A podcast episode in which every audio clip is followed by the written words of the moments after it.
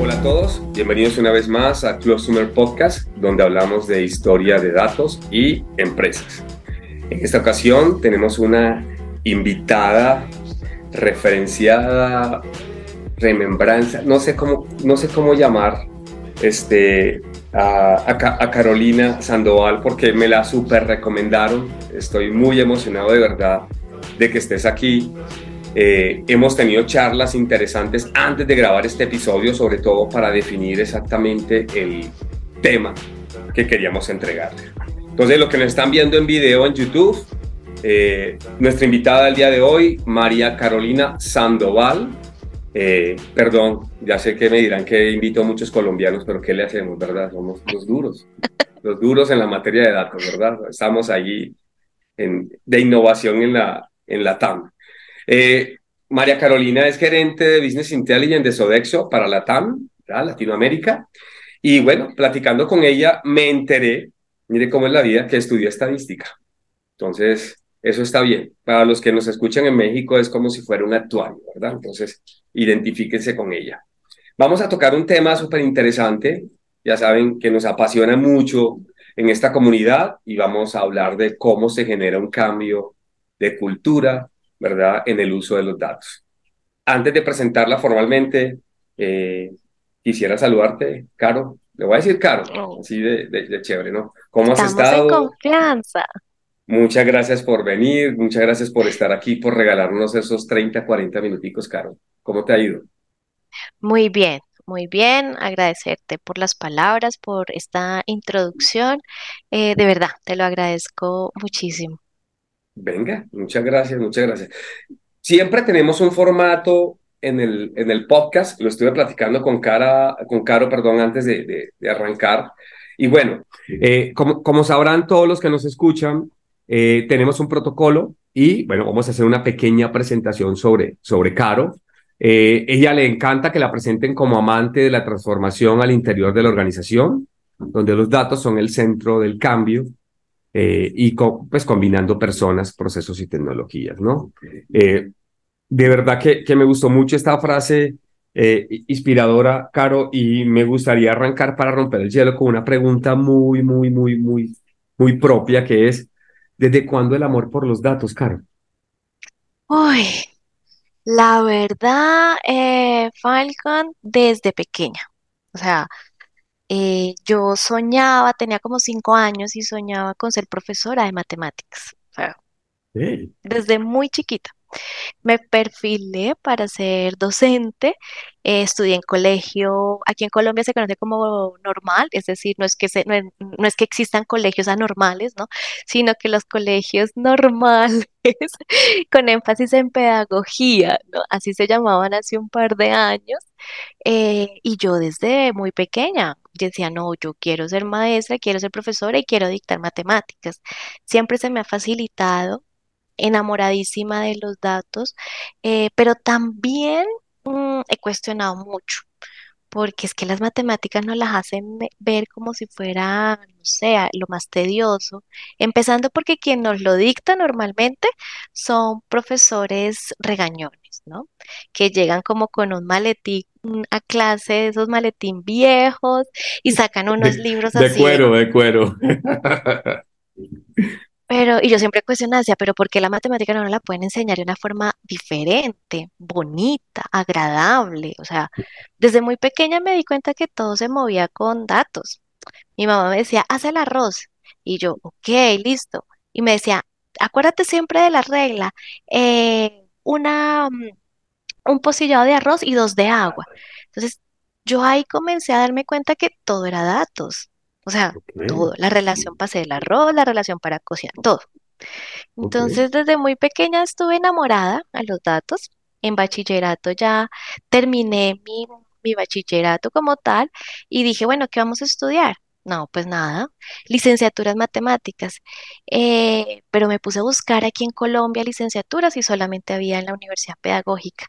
Y yo, ¿qué? ¿Será que sí? ¿Será que no? Dije, no, yo necesito, quiero algo mayor eh, uno siempre sale como con un ego así gigante, ¿no? El bachillerato. Eso. Y, y me presenté en la nacional y pasé a estudiar matemáticas, ciencia pura, pero me di cuenta al segundo semestre que la matemática en Colombia es interesante, pero en el tiempo en el que yo estaba, eh, la tenía que experimentar afuera del país. Mm, porque lastimosamente la formación de las ciencias exactas en el país de Colombia eh, no hay tantas oportunidades como de pronto lo puede haber en otros países. Eh, eso me hizo pensar un poco, meditar si realmente quería terminar matemáticas. Eh, y en la Nacional pasa algo muy interesante en la universidad de, de- de acá en Colombia, y es que las matemáticas y los estadísticos ven las materias hasta cuarto semestre, o sea, matemáticas y estadísticos vamos igual. El tronco común, ¿no? Lo que le llaman el tronco común. Exactamente, el núcleo común. Y yo ahí dije, ve, existe la carrera estadística. No tenía ni idea que eso existía. Entonces dije, ve, pero me está gustando esto.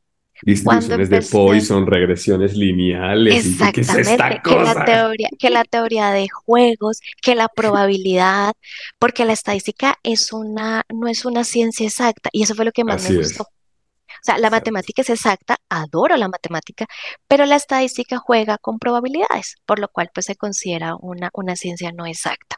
Me gustó, me, me pareció que era algo más aterrizado al mundo real. Eh, y me enamoré. Me terminé enamorando Venga. de los números desde otro cuento eh, y ahí terminé mi, mi carrera de estadística. Entonces salimos con título así, estadístico.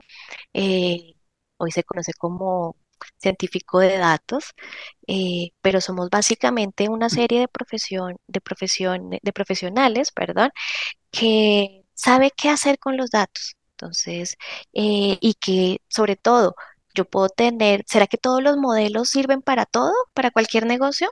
No, hay negocios como en el B2C que hay una referencia de datos o de modelamiento.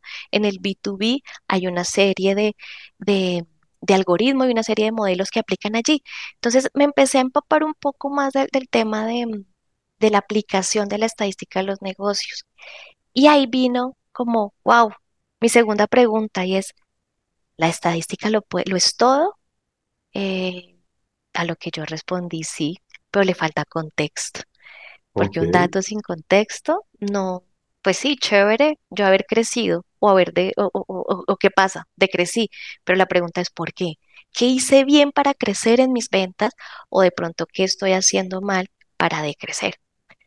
Eh, así siempre decimos, no, es que es el mercado, es la situación, es el presidente, es la inestabilidad, pero a veces son cosas que uno mismo dentro de la organización no está haciendo o no está viendo. Me, me gustó, mira Entonces, que me gustó esto que dijiste del contexto y todo eso, y, y va muy de la mano, eh, eh, sobre todo a, a, a lo que platicábamos, ¿no? Un poco sobre que que pues si queremos verdaderamente transformar la organización, este, si no hay un uso de esa información de manera correcta, avanzar. Y me sorprende de verdad, déjame aplaudírtelo. Yo en el, yo no sabía qué estudiar, yo no sabía qué hacer, mi vida era como que yo tenía eh, noventero, ¿verdad? Cabello por aquí, súper largo, y escuchaba, yo creo que era primo de Juanes, del cantante colombiano. Y me, y me gustaba Led Zeppelin y me gustaba todas estas cosas. Y bueno, pero, pero esa es otra historia, ¿no? Entonces, chévere que la tuviste clara desde un principio. Chévere que la tuviste clara. No- Nos trajiste un tema a, a la mano, Caro, eh, pa- para ya entrar un poquito sobre esto. Eh, y, y sé que gracias por, por comentar todo como este, este pequeño recorrido tuyo, muy, muy condensado, muy sustancial, ¿verdad? pero darse cuenta que a lo mejor dijiste algo, la estadística o los datos o las probabilidades sin contexto no ayudan, ¿no? Y, y eso me, me lleva a preguntarte sobre el tema de la, de, de la cultura, ¿no? Hablábamos antes de que nada sirven reportes, sirven muchas cosas.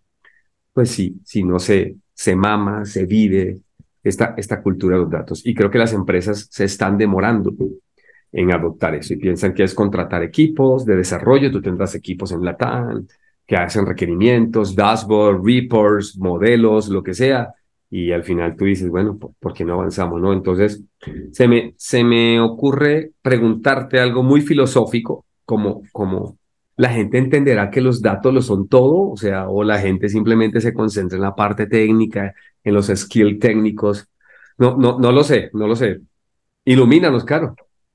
Pues bueno, más que yo no te tengo la respuesta así como eh, para los de pronto para los que son religiosos, es como la, los sacramentos eh, o los mandamientos, como el checklist de qué es lo que hay que hacer. No.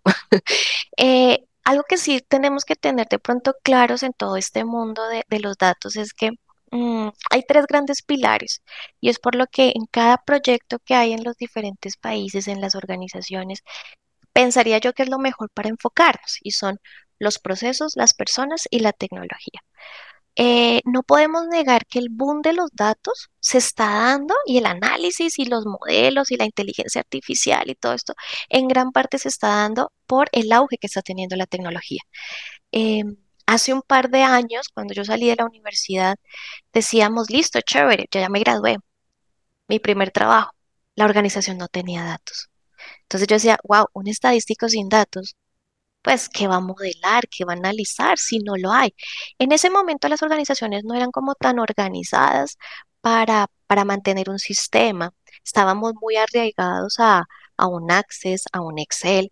Eh, y gracias al auge que ha tenido la tecnología en los últimos años, ya hablamos de sistemas que podemos automatizar para que la data esté al menos actual, en línea, y en línea podamos hacer análisis y en línea podamos tomar decisiones mucho más ágiles eh, para las diferentes organizaciones. Entonces, eh, eso nos ha llevado a que en cada proyecto y en cada aspecto que tengamos que ver con datos, hay que tener tecnología, hay que tener unos sistemas, hay que pensar en que esa información que yo quiero como negocio tiene que caer en algún lugar. La ingeniería de sistemas allí también está cogiendo un auge muy, pero muy interesante en los últimos años. Hay que pensar en infraestructura, dónde la voy a alojar, la capacidad. Eh, y eso nos, ha llevado a que uno de los pilares que las organizaciones deben pensar en cierta manera es en los sistemas, en la tecnología. Eh, eso nos lleva al siguiente pilar y son los procesos. Listo, yo tengo el servidor, tiene una muy buena capacidad, la información está cayendo ahí, pero necesito idear un proceso para mirar cómo cae, qué estructura tiene, documentarlo, cómo voy a hacer una extracción, porque pues sí, tengo toda la información cayendo ahí en el servidor, pero ¿y cómo la leo? Entonces hay que crear unos procesos, unos protocolos. Y yo puedo crear el mejor proceso, pero quien termina haciendo eso, ese proceso son las personas.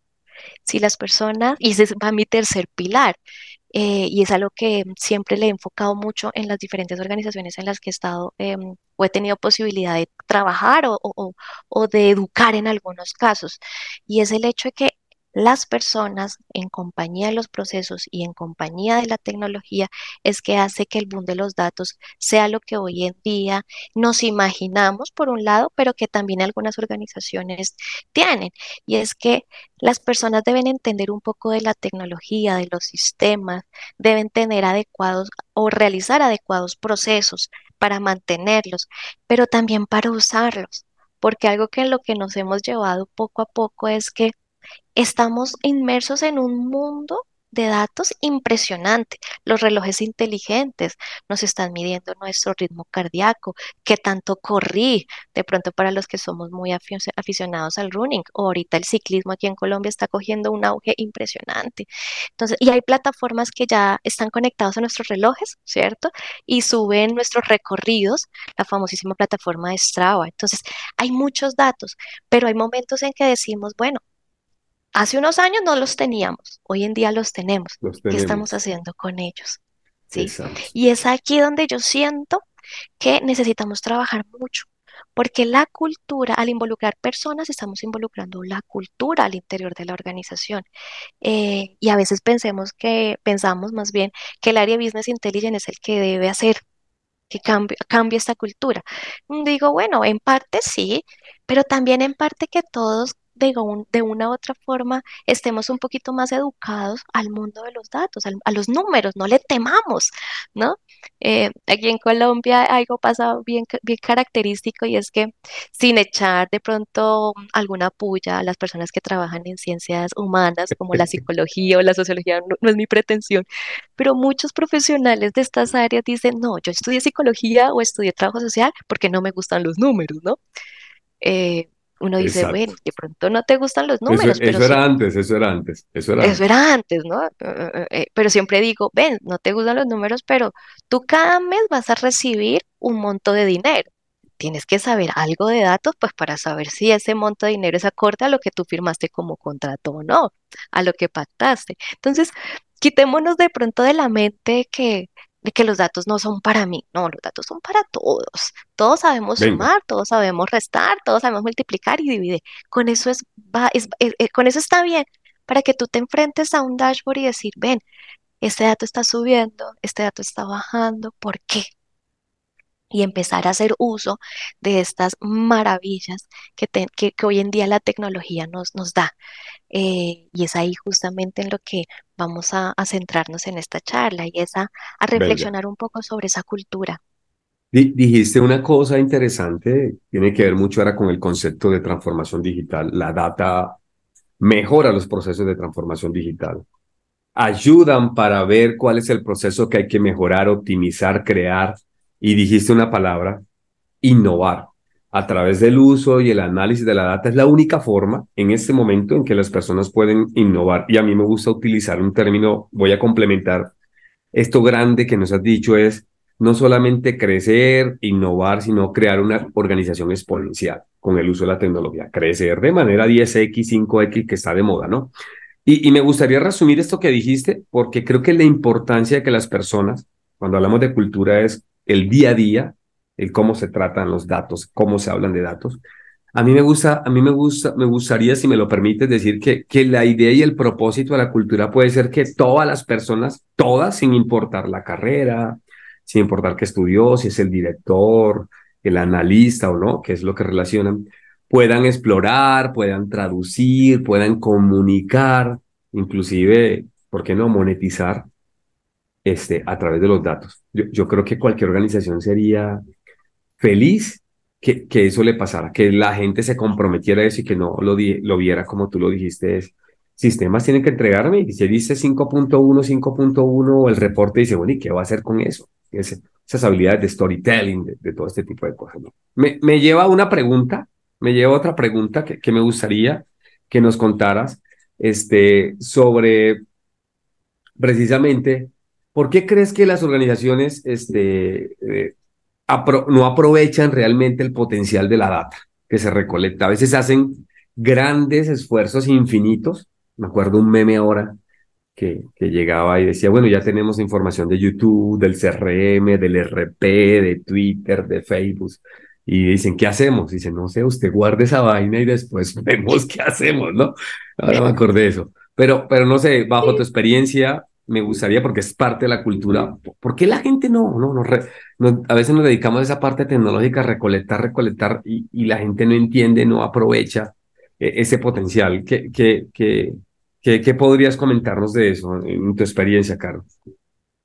Bueno, justamente eh, hace poco viví un- un tema con esto que tú me preguntas y es el hecho de que tenemos que, que, que- idearnos o meternos en la cabeza que primero que los datos no nos van a comer, que tener un visualizador no nos va a comer. O sea, yo puedo hacer clic en el visualizador y no pasa nada, no se me va a dañar el computador. Entonces, hay que pelear un poco con, esa falta de, pronto de curiosidad en algunas partes, en algunos momentos, ¿sí? No va a pasar nada si tú haces clic, no va a pasar nada eh, si tú piensas, echas cosas locas, o sea, a veces necesitamos tener mucha más creatividad, salir a veces de nuestros espacios de, de confort para explorar la creatividad eh, y decir, ven, yo invertí tanta plata en estos servidores, en esta tecnología, en los procesos, ¿cómo puedo empezar a tener un retorno a la inversión? ¿Sí? Eh, y yo creo que mm, ciertas áreas al interior de las organizaciones, eh, por ejemplo, las áreas comerciales, son muy sensibles a ese retorno a la inversión. ¿no? Porque ellos son los que están vendiendo y venga, yo necesito cada vez vender más. Y, y el mismo el mismo mercado nos está obligando a tener ideas disruptivas porque cada vez hay más competencia, ¿sí? Cada vez el consumidor es también mucho más exigente. Entonces, hay que conocer un poquito del mercado, hay que conocer esas nuevas tendencias, no, no nos dé miedo a, a estar inmersos en unas lecturas de qué pasó con el dólar. Puede que mi país no se maneje eh, en dólares, pero le afecta puede afectar a los negocios. Entonces, por un tema de, lectura, de actualización allí, pero también de no, no, de tener esas, esas inspiraciones de voy a crear una, una idea nueva, o sea, voy a eh, interiorizarme al interior de la compañía que yo puedo tener una idea nueva. ¿Qué puede pasar? Que mi jefe me diga que no, pero de ahí no me va a pasar nada a mí y puse de una u otra forma mi cabeza a salir un poquito de la zona de, de confort. Em, hace poco que justamente leí un artículo en donde hay ciertos sectores económicos aquí en Colombia que están mm, perdiendo creatividad. Entonces, de pronto los que, los que estamos acá en este podcast, que somos muy, muy latinos, hay ciertos canales al interior de la televisión que están haciendo muchos reencauches, es decir, novelas de hace 15 años, es el mismo libreto, pero, o 20 años, sí, pero con personajes o actores diferentes. Ahí es donde digo, ven, y la creatividad de, hacer un nuevo libreto, de una, una nueva historia, ¿dónde está? Entonces, me leí hace poco un, artículo en donde justamente hablaban de la crisis de la creatividad en ciertos sectores económicos, entre esos la cultura, eh, todo lo que tiene que ver con cine, con televisión, eh, dónde están aquellos libretistas de hace 20, 30 años que sacaban historias cotidianas y las volvían una historia de amor y a través de ellos muchos crecimos. Está, por ejemplo, Betty la Fea aquí en Colombia, Café con aroma de mujer. O sea, eran historias muy, muy de nosotros, fueron un hit en ese tiempo y hoy en día las estamos reencauchando. Entonces decimos, ven, ¿qué pasa con la creatividad? ¿Dónde están esas personas que les gusta pensar más allá? ¿Sí? Tener una idea loca. Entonces, hace unos años decíamos una idea loca, era muy loco pensar que los datos iban a ser de pronto aquella, eh, aquella arista en una empresa en donde pudiésemos monetizar. Y pues resulta que sí. Hace un par de años comenzamos con la idea de, ¿será que yo puedo traer plata a través de los datos que el mismo Sodexo tiene? Y hoy en día me convenzo y digo, sí, lo logramos. Hoy en día somos partner de algunas empresas eh, de pymes en donde no tienen acceso, por ejemplo, a pagar un Nielsen para saber cómo está la categoría del consumo. y pues, ahí está su estadística, claro, ahí está su estadística y está toda su distribución de data y cómo se comporta el consumidor y eso es oro molido y lo están monetizando de manera directa. Exactamente, o sea, Sodexo es una empresa que recoge datos de cómo las personas compran a través de las tarjetas. Así es. ¿sí? Y dijimos, ven, nosotros aquí podemos ser el segundo Nielsen pues no es por ser ni presumida ni nada por el estilo, pero sí lo podemos hacer. Y me acuerdo mucho que más de uno me dijo, sueñas mucho. Y yo, sí, es que el, cielo no tiene límites. Sí, y soñar no tiene límites. Entonces, ideamos todo un proyecto. Eso, crearon un nuevo modelo de negocio utilizando la data y es lo que hablo yo del tema de innovar, ¿no? Y entonces tenemos que precisamente nosotros como responsable, tú como el área de, data, otros tendrán un Chief Data Officer, otros tendrán un sponsor de datos para decir a la gente, señores, esto no es lo que viene, esto es una realidad y con la data podemos hacer muchas cosas. Me gustó eso de la, de, la innovación. Lo primero que se me dio a la cabeza fue el ChatGPT. Nos, mucha gente ya no, ya no, ya no dice, o, no, no faltará el que escribe, y no estoy diciendo que esté mal, pero que diga, oye, ¿cuál es el mercado objetivo para una empresa que hace tal? Y me evito todo el análisis de data, ¿no? Y, está buscando una, una, respuesta sesgada, entrenada de alguna forma. Eh, comentaste algo. vamos vamos a, a, la gente a guiarla. Me, me está gustando esa conversación porque creo que llegamos ya al núcleo donde, ok, nos queda claro que hay que hacer un cambio de cultura, nos queda claro de que la data es importante, nos queda claro que podemos innovar, nos queda claro los pilares, pero en tu experiencia, eh, ¿cómo crees que podemos ¿cómo crees que podemos a la gente este, apoyarla? No sé si tienes eh, tips secretos o situaciones para, imagínate que tienes cierto grupo de personas donde dices, oye, tengo que apoyarlos para que generen el mayor uso de datos posibles. Este, ¿Cómo le entrarías a ese gran reto, no? No importan las generaciones. Hay personas que, como lo decíamos al principio, dame el Excel, pero, pero quiero incentivarlos porque vamos a crecer. Bueno, em, hay que hacerlos caer en cuenta que, por ejemplo, usar un Excel no está mal, está bien, ¿sí? Pero le quita tiempo. Hacer el buscar B en Excel quita tiempo, ¿sí? Y ese tiempo lo podemos dedicar para pensar en qué hacer con esos datos. Entonces, primero es, hacerle caer en cuenta de pronto a nuestro usuario interno de que el Excel es bueno, claro que sí, pero ¿qué es lo que tú vas a hacer en Excel que de pronto personas de reportería, ¿cierto? Pueden hacerlo de manera automática, ¿sí? Para que la persona se dedique solamente a ver y a pensar qué vamos a hacer con esos datos, ¿cierto? Eh, entonces, es, es, entender de pronto a la persona por qué usa el Excel, ¿cierto? Y hacerle caer en cuenta de que si lo usa, son un par de minutos que, pierdes, ¿sí? Que lo podríamos aprovechar en ver un dashboard y analizarlo, o sea, que, si es una tendencia, entonces ven, saquemos unas variaciones, qué tanto crece, qué tanto baja. Si crece, em, empieza a evaluar qué hiciste bien en el mes que ayudaste de pronto a vender, ¿sí?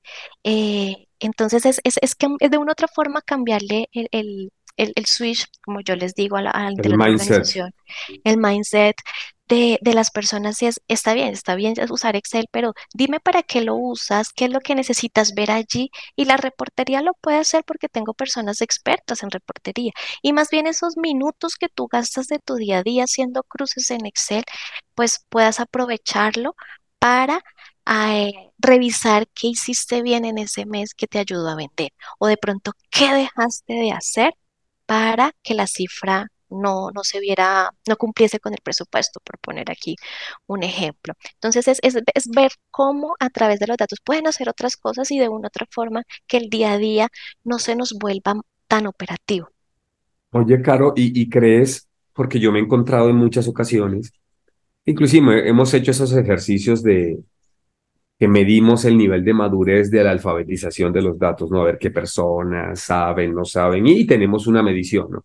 Oye, tales personas de tales áreas, este, pues no saben utilizar las herramientas, ok, inclusive medimos algunas veces, no saben hacer ni, no saben ni cuestionar o tener pensamiento crítico, por ejemplo, ¿no? Y, y, y o, o vámonos al límite, ni cuestionan, ni los usan, están ahí y ni entran, ¿no? Entonces, ¿Crees que en esta parte de la cultura, a lo mejor, se, me ocurre preguntarte, ¿le hace sentido a muchas empresas una vez que tienen una herramienta y se dan cuenta que no la están utilizando, llegar a la gente y, a lo mejor involucrarlas en este tema de, oye, vamos a reforzarte habilidades como pensamiento crítico, como, como resolución de problemas, como este, saber formular una hipótesis, saber cuestionar, porque a lo mejor puede ser un tema más de skills, ¿no? No tanto de que no se utiliza la herramienta, sino eso. Eh, no, sé, se, me ocurre a mí ese, ese tipo de propuestas. No sé si tú en alguna ocasión lo has visto, lo has implementado o lo has medido. Bueno, no lo hemos medido, pero, pero sí nos hemos dado cuenta que hay que reforzar ciertos skills, sobre todo eh, eh, en las en las nuevas personas que están ingresando ahorita en las, en las compañías, porque estamos viviendo un cambio generacional, ¿cierto? Llega, ahorita tenemos personas que son súper digitales, ultra mega digitales, todo lo quieren así, rapidísimo, ¿cierto?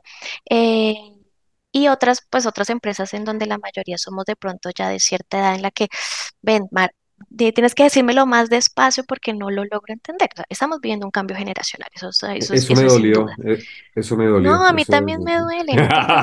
somos muy cercanos en edad, tranquilo. sí, pero hay momentos en que uno no las coge tan rápido. En cambio, venimos con una generación en donde ven mucho más las, las cosas globalizadas porque les vivieron con el internet. Yo soy todavía de los diccionarios que tenía que ir a la biblioteca en papel y buscar. Eh, ¿cierto? O sea, somos de esa generación. Entonces, sí estamos viviendo un cambio generacional, ¿cierto? Pero también estamos viviendo que hay unas cosas en las que debe, desde la educación podríamos estar mejorando. Entonces, por ejemplo, esto, el pensamiento crítico. Ven, em, así como sabemos leer, los datos se pueden leer. Sí, hay que aprender como de pronto a leerlos un poquito.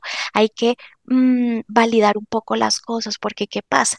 Los datos son muy sensibles a que si hay una fluctuación desde la tecnología, ¿qué quiere decir eso? El servidor se me, se me cayó 10 segundos, pero en 10 segundos pude haber perdido datos. Entonces hace que al final del mes yo esté brindando una información que no es una una información errada. Puede pasar porque ahorita todo está súper conectado, ¿cierto? Lo cual está muy bien, pero al estar todo, todo conectado, en algún momento se fue a la luz, por poner un ejemplo, y ya no tendríamos forma de recolectar datos en ese apagón, pues por poner un ejemplo como tal. Entonces, ¿qué pasa? Hay que sembrar un pensamiento crítico en el sentido en el que, ven, tú sabes que normalmente vendes 10 pesos. Si yo te entrego un reporte y me dices que es 8 pesos, pues lo primero que uno nos, debe, nos debemos preguntar es, ven, yo estoy acostumbrado a ver 10 pesos, ahorita me muestras 8 pesos. Eso es pensamiento crítico. También Oye, no, para no, ¿cómo decimos? las cosas. Perdón, perdón que te interrumpa. No, como decimos en Colombia, me acabo de acordar de una frase. Eso, eso es lo bueno de hablar con colombianos. No tragamos entero. Me acordé de esa frase. o sea, ahí está el 10 y ¡ah! 10. Esa- No cuestiono. No cuestiono. Exactamente, no, hay, Exactamente. hay, que, hay que cuestionar, hay que cuestionar porque en este mundo de los datos todo está súper hiper conectado y está muy bien, pero hay momentos en que se nos caen, los servidores se nos caen, algo, hay un ataque, un ciberataque, se nos cae. Entonces, eh, son milésimas de segundo, pero en esas milésimas de segundo la cifra se me, me puede cambiar. Eh, de pronto hay unos negocios que sí necesitan esa agilidad de estar 100% en línea, hay otros en los que de pronto no mucho, pero siempre tenemos que tener un pensamiento un poco crítico para validar si todo el proceso que se ideó eh, está, está bien, ¿no? Ok, ok, Eh, venga, venga. Oye, y, y para ir culminando con este tema de la cultura, porque aquí podemos hablar 50 horas de esto, ¿no? ¿Con, con qué te, te- has topado con, con estos aspectos importantes de la cultura, que a veces es el tema de, de, de, de, de- de poder que, que los empleados o los tomadores de decisiones puedan acceder a datos relevantes en el trabajo, ¿no? Y, y poder comprenderlos, porque a veces pasa de, no sé, digo cualquier cosa, voy al área de de, de, de distribución o voy al área de tal y necesito acceder a esos datos para poder tomar decisiones más informadas y a lo mejor no me encuentro con eso y eso puede limitar a que la gente use los datos de manera correcta. No sé si, si te has encontrado con ese tipo de situaciones y hay que trabajarlas con los sponsors, llegar arriba y decir, o hay gente que te dice, esto es información súper clasificada, esto no lo, ¿cómo quieres que tome decisiones entonces? Este, si nos puedes contar alguna historia buena o mala, adelante, no, no, no hay que nombrar el santo, pero, pero claro creo que es un punto importante. Listo. Bueno, eh, con respecto a tu pregunta, mm, hay niveles de, de- de privacidad de los datos. Entonces, eh, por ejemplo, la alta gerencia debe conocer pues todo al detalle, ¿cierto? Em, más que el detalle de el cliente si me compró o no me compró, no, me refiero es a que deben conocer muy bien qué es lo que está pasando dentro de los procesos. Yo soy de la filosofía que hay que mm, poner al di- disponibilizar la información al interior de la organización desde el mensajero hasta la alta directiva. Es decir, soy de los que opina que todos podemos tener acceso a la información. Lo que pasa es que hay niveles para mostrarle, ¿cierto? Eh, y esos niveles es donde uno permite desde los diferentes visualizadores, puede ser Power BI Tableau, pues personalizarlo. Es decir, el área comercial pues debe conocer muy bien obviamente sus indicadores para saber si cumplieron o no cumplieron con el presupuesto, ¿sí? Alguien de pronto que es de la parte operas de, de, de SAC, ¿cierto? Debe conocer datos del comercial, no para criticar, no con el ánimo de decir, ay, si está vendiendo, está vendiendo, no, sino yo me sensibilizo porque yo, yo soy atención al cliente. Como yo, desde mi rol de atención al cliente, ayudo, colaboro, no para que el vendedor venda más, no, para que la organización venda. ¿sí? Porque a veces decimos, ven, él es el comercial, es el que vende, pero no, todos al interior vendemos de una u otra forma. Entonces, Eh, la persona que, por ejemplo, es del área operativa y, es la persona que de pronto em, ingresa los datos o la- las facturas o los datos de contacto al CRM, por poner un ejemplo di- me dicen a veces, no, pero es que yo solamente pongo un nombre. Digo, sí, claro, pero es que con ese nombre, si tú lo pones mal, cuando hagamos las campañas en marketing, pues le vamos a llegar a la persona que no es. O lo vamos a, le vamos a colocar el nombre que no es. Si le llega una pieza con el nombre que no es, pues uno se siente ofendido. Entonces es cómo al interior de la organización ayudamos para que las personas se sensibilicen de que la labor que tú haces es importante. No importa si es más o menos, si tu cargo es el del directivo o es el mensajero, no importa. La labor que tú haces, sí, facilita la venta, ayuda a la venta. Y la venta no es algo de solamente el área comercial, es de todos. Porque si la organización le va bien, a nosotros como participantes y como empleados de esa organización también nos va bien. Entonces, ¿cómo uno puede sensibilizar un poco a las personas para que desde su rol puedes hacer cosas grandes a la organización? Me gusta, me gusta, me gusta cómo cierras esa parte porque engloba también el principio de comunicación, claro. O sea, al final es, tenemos que inclusive entre áreas no vernos como silos independientes, juntarnos, e inclusive, ¿por qué no debatir y solucionar el problema, como le digo yo, de diferentes aristas? A lo mejor tú tienes una muy buena idea, ¿no? Conjuntando todo lo anterior. Entonces, ba- bacanísimo, bacanísimo. Yo, yo, yo estoy aquí emocionado, pero bueno, el tiempo es limitado, ¿verdad? Y, y no quiero, y no quiero abusar, no quiero abusar de, de tu tiempo.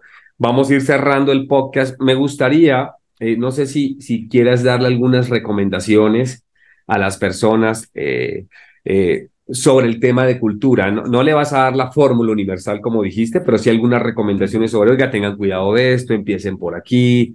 Yo, yo creo que un poco de ir haciendo como un resumen de los puntos más importantes para, para aquellas personas, ¿no? Que, que están interesados en el tema del uso de los datos, de la cultura de los datos.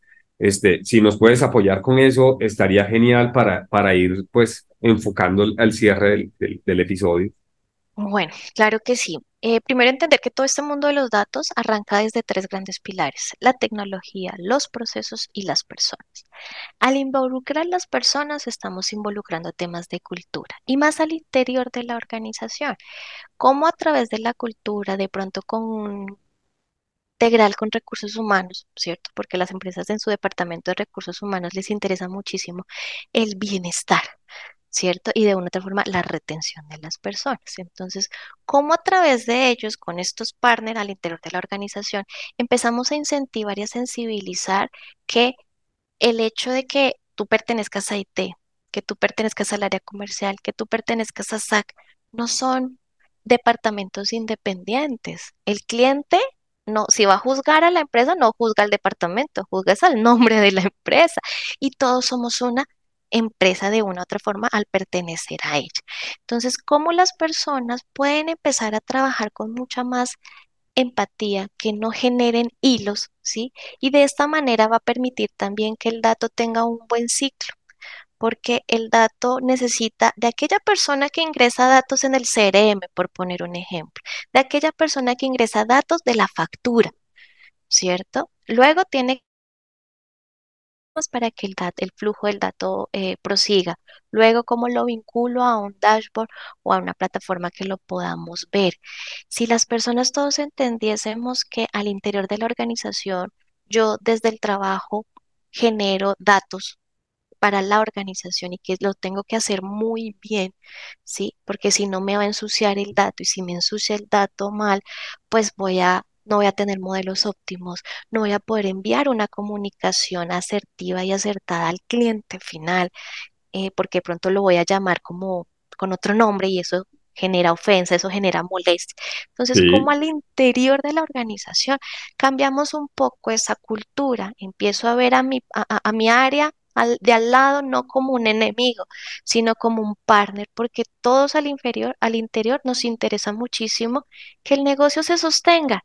Y creo que eh, eh, soy de las que siempre piensa que el negocio está ¿para qué? Para generar venta y generar un retorno a la inversión. si, no, si no fuéramos una organización sin ánimo de lucro y ese, ya es otra conversación y otras cosas. Claro, pero mira que hasta allí generamos valor. De pronto un valor diferente, pero generamos un valor. Sí, al, al, al, colono o al ciudadano o al que sea, pero pues al final es eso.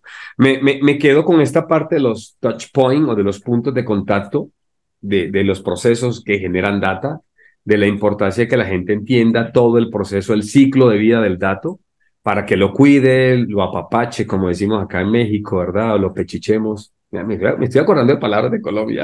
¿ah? Muy bien. El dato, exactamente, y, y que, y, y, que podamos precisamente colaborar con todas, con todas estas cuestiones.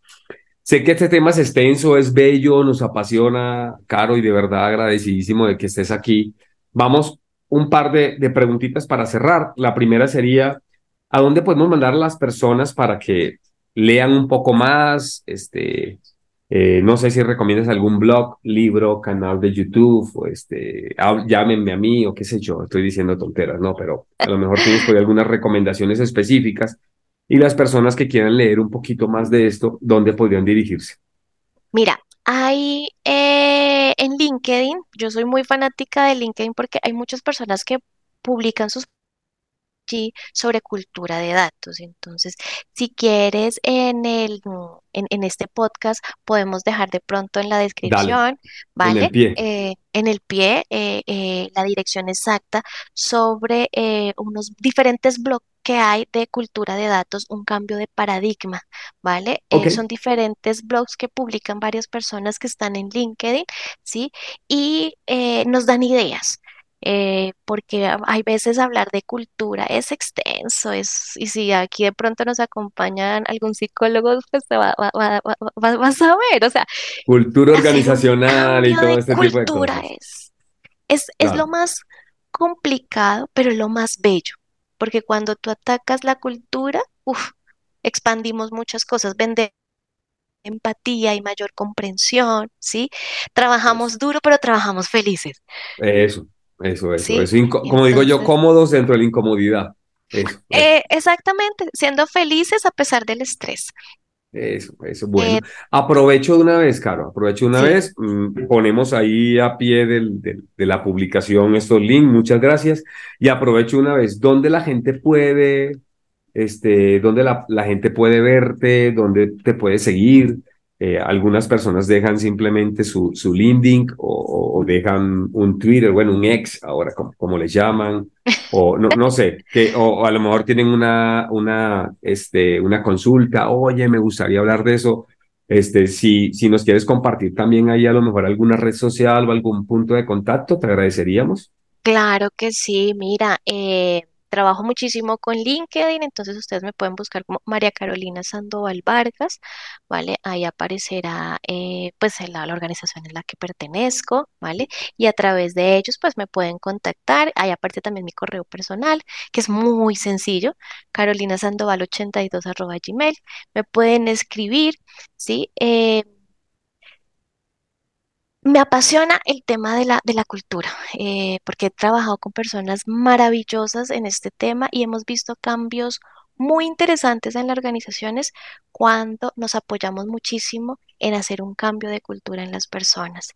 Eh, podemos tener el mejor sistema, el mejor proceso, pero si no hay, no están las personas como convencidas o interiorizadas dentro de todo este auge, pues no nos va a servir de nada esta innovación en datos y por ende no vamos a poder tener una creatividad o un proyecto muy creativo para poder generar monetización a través de ellos. No, muchas gracias por ese cierre. Ahí se nota la pasión. Gracias por, por, por comentarlo, de verdad. Este, tratamos cada vez las personas que, que, que ven este podcast, en audio, en vídeo, tratamos de traer personas que transmitan eso y creo que lo has hecho de manera, de, de, manera correcta. Me, quito, me quito el sombrero, de verdad, gracias, gracias por el tiempito, por esta hora, se fue de volada, súper rápido. Y como siempre comprometo, comprometo a todo el mundo, ¿no? Que viene aquí, comprometo a todo el mundo en, oye, tiene que haber una segunda parte, ¿no? Entonces, estamos así, haciendo como el recap del próximo año y ya te, te, te molestaremos nuevamente y oye, ¿te acuerdas que platicamos en algún momento de la cultura? Venga, cuéntenos cómo le ha ido, qué más, un tema más de, de, como el, el, siguiente nivel, ¿no? Entonces, espero que nos puedas acompañar, por favor. Claro que sí, cuando tú quieras, eh, estoy pues disponible, ¿vale? Entonces, no hay ningún problema. Igual, algo que siempre me ha gustado de, de, de estos formatos y de esta forma de ver los datos eh, es que cada vez necesitamos generar más, más pasión por ellos. ¿sí? Más, pero mucho, mucho más pasión, desde la ingeniería, desde, desde diferentes profesiones, incluso eh, no nos vamos a sesgar a profesiones, simplemente que sepamos que necesito datos para tomar decisiones en mi vida. Y eso es un, algo que va muy de, de la vida misma. Yo no tomo unos, una decisión sin datos, o sea, no me caso con esta persona si no lo observé, si no observé ciertos comportamientos y ahí hay datos. ¿O no? Me hiciste acordarme, yo siempre tomo el pelo y digo, si yo hubiera visto las estadísticas, los, los que me conocen saben que soy de Colombia, pues, y, y llegué a México y hubiera visto las estadísticas, la tendencia de en cuánto tiempo se divorciaba una mexicana de un colombiano en, en las últimas décadas, no me casaba. No, o sea, pero ahí la parte buena es, la parte buena es, este, eh, qué bueno que, que la mamá de mis hijos no escucha este podcast. Me va a decir, ese eres tú, Falco, eres muy, eres muy sarcástico, verdad. Pero bueno, eh, era forma de bromear para cerrar esto, Caro, de verdad que, que muchas gracias, muchas gracias. No sé si quieres agregar algo más para cerrar, pero yo, yo me siento de verdad este, contento de que vengas y que nos apoyes en el propósito de este espacio, que es compartir, ¿no? Compartir, compartir con pasión. Total, compartimos con pasión, soñamos, porque nunca hay que dejar de soñar. Venga, muchas gracias. Bueno, a todos, todos los interesados en cultura del dato, este, tenemos aquí a Carolina, pueden contactarla, ¿verdad? Pueden escribirnos también a través de, nuestro canal. Y bueno, los esperamos en un próximo episodio de Customer el Podcast, donde hablamos de empresas y sus datos. Hasta luego. Perfecto. Un abrazo, gracias. Chao.